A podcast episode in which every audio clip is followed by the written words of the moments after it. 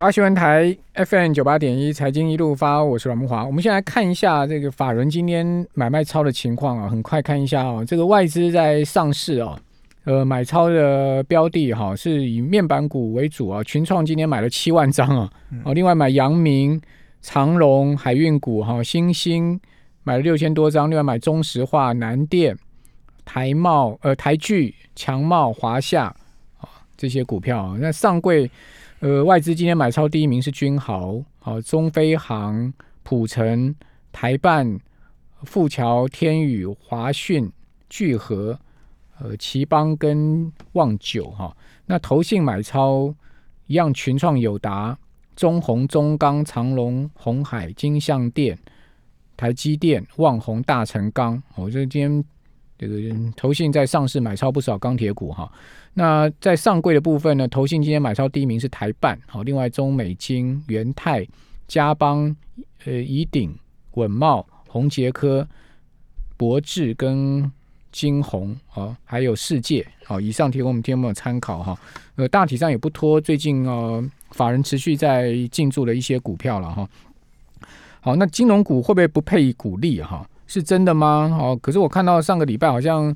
今晚会有讲啊，说也没有要叫金控不要配股利啊，哦，这个是有一点那个大到不能倒银行，像第一金可能会被列入到第六家嘛，哈，有有一点这样的的压力了哈，因为毕竟要有这个额外增资四额额外的这个提拨资本，呃四趴嘛，好那。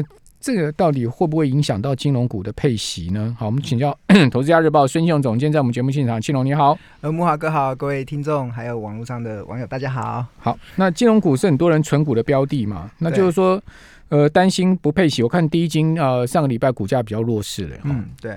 那为什么会有传出这个讯息？其实有几个面向啊。第一个，其实就是因为今年以来，其实金控股的股价的表现其实是落后大盘蛮多的。那当然有很大部分其实是可能法人在对未来金融股的获利是比较有前景，是比较没有像电子股这么乐观的一个状况。那第二个部分，其实就是我们有一个。呃，立委其实他在立法院咨询了金管会主委的时候，就有问到说，如果明年呢，国内的金融机构的预放，所谓的预放，其实就是银行放出去的钱有多少钱可能收不回来。假设银行放款一百块里面有三块钱可能被誉为收不回来，就是有三个月以上他的放款人没有。按时缴纳利息，那可能就把它归类为预放。那这个就是这所谓的预放比，就是有每一百块里面有多少钱可能收不回来，这个风险。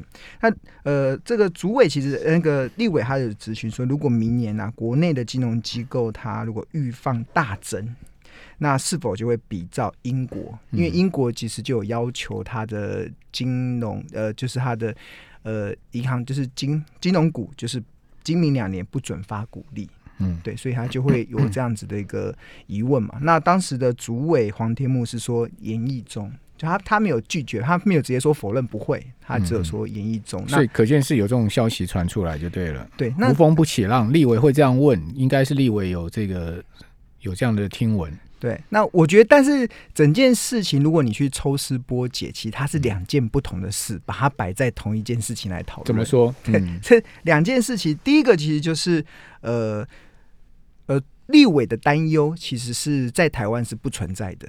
因为刚才有提到说，像英国，英国其他有要求他们的金融股不准发放股利，是因为他们的预放的状况非常的严重。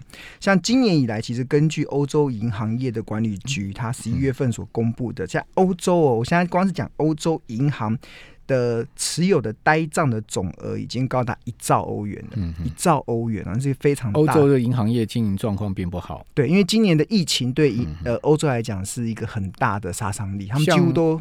对对，几乎都封城了嘛，所有经济活动都占整个都急动了，对啊。那其实他们造成他们现在目前欧洲的预放比，刚才讲那个预放比平均哦，已经来到五点六趴了，嗯，这个已经非常高了。在在一般我们在衡量那个银行的这个预放比的时候，按照过去啦，就是大概两趴三趴以上就已经是非常高了。但它现在欧洲平均来到五点六了，所以可以。可想而知，这一次的疫情对于欧洲的经济真的是重伤。像汇丰控股就停发股利了，所以你看今年汇丰的股价就一路跌啊，但是最近也是明显在反弹了。哦，对啊，那呃，那那那比如，如果刚才讲是欧洲平均是五点六嘛，那如果你要看一些欧洲比较代表性的国家，像德国，德国的平均的预放比大概是三点四 percent，那英国，英国其实是二点八帕。其实，在欧洲来讲，它算是预防比较好一点，是好一点啊，没也没到多好，因为跟美国差不多，美国大概也是二点六到二点七之间，大概就是这个水准。因为今年的疫情确实让很多的中小中小企业它的营运上有遇到一些压力，但是欧洲的状况或者是美国的状况，在台湾是看不到的。因为有两个部分，是第一个，我们现在的预放比是蛮低的。我们现在现在台湾大概最近这几个月的预放比是零点二四帕。嗯，我刚才讲英国是二点八帕，台湾是零点二四帕，所以是英国的十分之一。所以这个呃十分之一的这个条件的话，其实就表示我们现在企业银行啦，其实它要。他要有这个所谓呆账的风险去侵蚀他的获利，这个条件好像没有像欧洲或英国压力这么大，那就自然而然他的获利就不会被侵蚀太多嘛。这是指我们现在目前平均台湾是零点二四，那另外一个其实。这是现在嘛？一现在是零点二四，那大家会说，那未来呢？未来会不会上升？如果未来如果企业的状况不好，那可能那个企业还不出钱的比例就会大幅上升，所以这个就会导致台湾的预放开始上升。所以这也是立委在呃立法院咨询的是说，假设明年台湾的金融机构预放大幅上升，但是台湾预放大幅上升的可能性其实也不高。真的也不高，是因为第一个是我们现在目前我们整体的经济的状况是蛮不错的，真的是蛮好的。再加上先前呢，其实有个研究机构就有就有就有去做一个统计表，就是它是统计，因为。这这几年，其实全全国、全世界的央行都拼命的印钞票，让很多企业在举债。那在举债过程中，会不会让有些企业它可能会过度举债，然后导致它有可能周转不灵，产生企业破产的风险？那之前有一个外资机构，大概在十月份的时候有预估全球主要的市场的企业的破产率，他们做了一个预估，在全球的平均值大概三十二帕，就是在这个疫情的冲击之下，有很多中小企业是。嘎不过来的，它可能就平均值大概会到三十二趴，但是这里面的呃，像日本是三十 percent，那北美地区可能严重的时候可能大概要四十一 percent，连韩国都有九 percent 的破产率，那新加坡大概有十六 percent 的破产率。那莫哥，你知道他这个这份调查报告中啊，台湾啊的破产率是全世界最低的，嗯，只有一趴。对啊，但问题就是说。这个银行标海外子行不要去踩到地雷，就海外就是台湾本身的企业可能在海外是高嘛？对，我们你刚刚讲说海这个新加坡，新加坡今年今年中信银行就去踩到一个大地雷啊！对啊，很多那个那个，所以你看为什么中信金控哈今年的 EPS 很明显的掉下来，而且他们他踩到两个地雷，一个就是新加坡那个油王啊。嗯。你还记得那个油王吗？他那个不是三月油价崩跌的时候，那个新加坡最大的那个呃原油的这个交易商是哦，就是宣布破产破产的。好，另外他印尼也踩到一个手机公司哦，也是啊这个出大纰漏，还有这个中信的那个东京之星啊，在东京也踩到一些地雷。所以它这三个地雷都第二季爆发，所以它你看它 上半年的 EPS 就掉下来。对啊，那呃，当然就是，但我们台湾本身去银行的放款都还是以国内为主的。那讲到踩到地雷，应该就像是台气银，它今今年也踩到一个雷嘛，就是放款给远远东航空，那那个张刚维的部分，它可能产生了很大的这个呃呃。应该是还不出钱的这样子破产的这个疑虑，所以也导致了我们现在目前看到台湾的所有的银行啊，呃，所谓的预放比最高的其实就是台湾中小企银，嗯，这也是股价很多人就最近很多人问我说，台企银为什么股价最近会这么弱？是因为其实就我们台湾的。呃，银行体系来讲，其实台气银，因为它有踩到一个大雷，所以它的预放比已经拉升到零点四二。但这个零点四二比台湾平均的零点二四，其实快高出一倍。但是零点四二其实跟欧洲相比，其实我们也算是还蛮厉害的。英国是二点八哎，对，我们我们最最差最差的台气银都还有零点四二，这也是快八分之一的这个水准的，对啊，那那这个其实表现都很好这样子。那另外，其实除了预放比之外，其实有些银行啊，它为了要去可能预假设这一百块里面有两块钱是收不回来，预放比是。是两趴，但是银行它为了去当它获利好的时候，它可能先预备一笔准备金，去冲抵说这个未来可能的这个呆账的风险。那这个就叫所谓呆账覆盖率。那呆账覆盖率的话，如果假设一百块里面有两块是放，可能会收不回来，还有两就是两趴的预放比。但他如果又准备了两块钱去支应这个未来可能收不回来的，那预那个呆账的覆盖率就是百分百。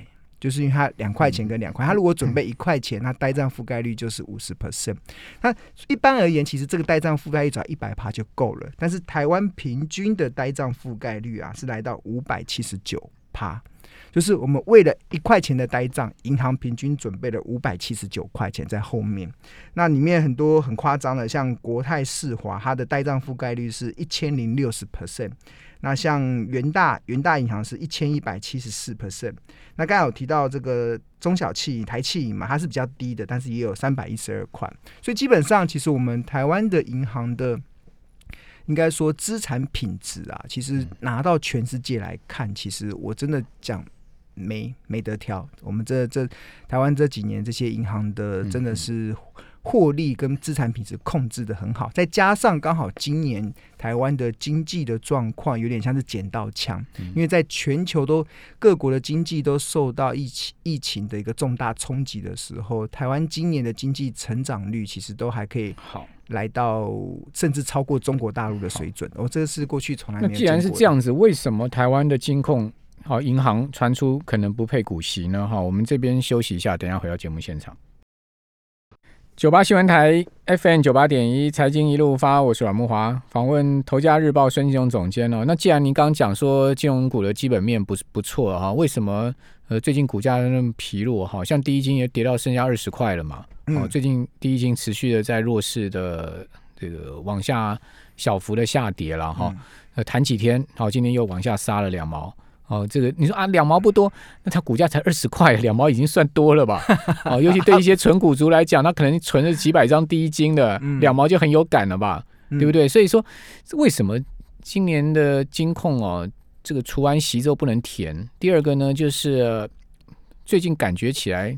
整个金融股似乎就是没人爱，除了那天富邦金突然拉了一根四八以外，好像就就沉寂了嘛。对，这有几个面向。第一个面向就是因为现在的资金是往电子股走，然后资金是往这种转机股。我们看到航运啊、钢铁、面板，这都是属于转转机股，所以这个资金自然有排挤的一个状态嘛。那第二个其实就是，呃，我觉得因为金融股可能在短线上会面临到一些压力啦。这个压力就是我刚才有提到说，有可能有一些金融股它会配发不出股利。而且是被强制要求不准配发股利，这是有可能会发生的。那为什么会有？是指第一金吗？呃，我先不讲答案了，都不不止第一金了，还有其他的。对啊，这个待会再跟大家来解释。就是把握时间啊，还有还有七分钟，不要等到最后就没时间讲了。我要讲说，整体台湾的银行的。资产品质非常好，不会有什么倒闭的风险，这个大家绝对不用担心。但是其实金管会啊，其实他为了超前部署、未雨绸缪，他其实有去规划了几家大到不能倒的金融机构，就是这个这些金融机构，就是不管台湾经历多大的系统性的风险，他都他都能够扛得住，都是不准倒这样子。有五，现在是五家嘛。对对，那可能对。现在目前有中信金、国泰世华、北北台北富邦银行，然后兆丰银行、和库，然后预计第一第一金应该第一银行也会被列入。那竟然你被金管会要求是大到不能倒，那他就必须得符合一定的呃财务体制的要求。就是你大到不能倒的意思，不是说等你出现问题的时候，政府拿人民纳税钱的钱去补那个破洞。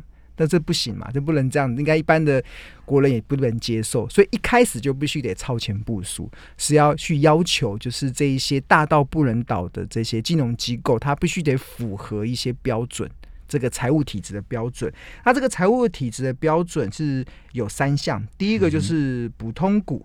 然后补呃有三个就是普通普通股第一类资本跟资本市足率，它必须分别达到十一 percent、十二点五 percent 跟十四点五 percent。对，那其中资本市足率是我们一般我们在看银行体系它能不能承受这个系统性风险一个非常重要的，就是我有多少的自有资金，因为银行都是负债嘛。对。那当如果系统性风险来的时候，我自有资金越多，我能够承受这个系统性风险压力就可以越大。所以这个系资本市足率必须得达到十四点五 percent，那它就有设定三个在资本的一个范，就是资本要求的一个规范，必须要达到这三项，而且是从明年开始的四年内，每一年都要达正。对，那这样的状况就会出现，不是分四年达正吗？没有，我这边看的数字是四年，明年起的四年内要达到这个数字。就要达到四年内就必须得一直达到这个这个的要要求的标准。那目前我们刚才讲的有四呃六家银行嘛，就是现在目前只有国泰世华全部达证，国国泰世华银行全部达证。那中信银、中信银、北北富银跟兆丰银，这个他们都只有呃还差一项一两项一两项。那合合作金库跟第一银是完全没有达。没有达成这样子，所以没有达成就会遇到一个状况，就是一般来讲，银行或者是企业，企业它年度盈余的时候，它可以有做几个的运用。第一个其实就是分配给股东，第二个就是还钱，第三个其实就是呃呃再投资。那对于银行来讲啊，它因为它的呃股本的标准没有达到金管会所要求的，所以它年度所赚到的钱呢，可能就会被要求不准。发放出去，不能不能发发放给股东，他必须得先用作扩充自有资本，先做一个准备，嗯对啊，所以这个就会压力就很大喽。我这边帮大家统计了一下这个资本市足率的部分啊，第一金第一金到最新的数据是十三点四三帕，对，那金管会的要求是十四点五，嗯嗯，哇，那个还差了一一一点多帕。其实第一金最大压力是它要这个真提啊两趴的内部。内部资本啊，对，那个就那个，大概二零二三年是他的一个很重要的，所以就被他所赚的钱，他就会被要，所以第一金就被点名说可能不配股息啊，所以为什么第一金最近股价一直在弱势啊？嗯，不过这个两个面向来看呢，第这个呃，不然你就是要增资啊，不然增资也是跟股东要钱嘛，而且是一样，财政部一定不会同意的啊。这些都是财政部又是大股东啊！你想财政部怎么可能会去同意他增资嘛？对啊，就是呃，我觉得刚才讲从两个面向来看呢，就是第一个就长远的出发点来看，其实强化这些银行的财务体制是对的，它可以增加它未来承承受系统性风险的能力。但短线上，它会因为这样子可能配不出股息，所以最后的结论就是，我觉得看大家纯金融股人愿不愿意接受我牺牲一两年的现金股利的发放，去换得后面二三十年永续发股利。不愿意，这么直接告诉你，不愿意。我对啊，你什么大到不能倒，还是你小到不能倒，关我什么事情？我要的是股息，我要是配股，我是要利息。哦，那那你就不要选。作为一个股东的话。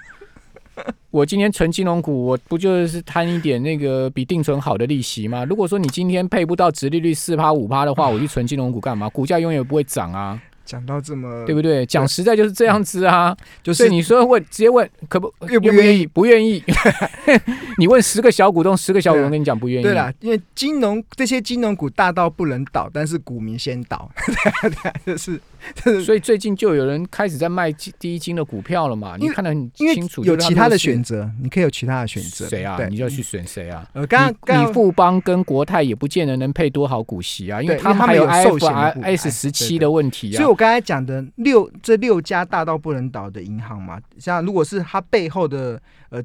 金控股的话，这个就是中信金，那中，然后那个国泰金，然后富邦。中信金今年又踩到地雷啊！然后中信金、国泰金跟富邦金，接下来又有一个问题，就是他们的 IFRS 十七上路之后，他们的寿险部位，因为以前卖了太多高利率的保单，这个以后都，这个以后都必须得。他现在就每一年要这个。